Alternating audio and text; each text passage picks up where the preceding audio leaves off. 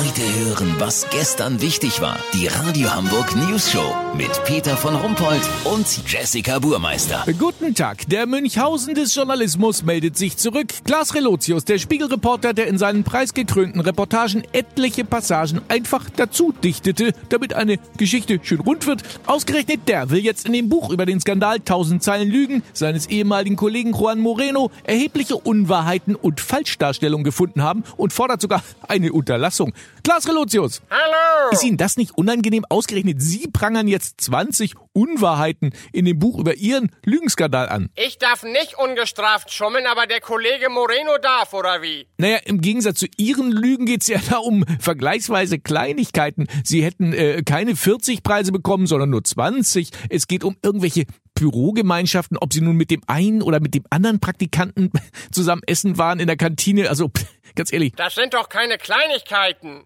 Einmal schreibt er, ich hätte gedünsteten Kabeljau in der Kantine bestellt. Ja, na und? Das stimmt aber gar nicht. Ich hasse Kabeljau. Das kann ja sein, aber gerade wenn man bedenkt, was Sie sich alles zusammengelogen haben, also da muss man doch sagen. Ich hatte in Wahrheit Senfeier. Was macht denn das bitte für einen Unterschied? Der Unterschied zwischen Kabeljau und Senfeiern kann ich Ihnen sagen. Der beträgt in der Spiegelkantine zwei Euro. Ah, ah, Ach so, natürlich. Vielen Dank. Klaas Relotius, der Hüter der Wahrheit. Echte Kurznachrichten mit Jessica Burmeister.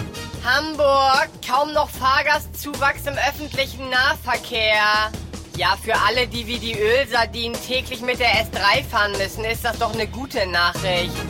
Gesundheit, Öl in Milchpulver gefunden. Es besteht jedoch keine Gefahr für Babys, sie quietschen nur etwas weniger.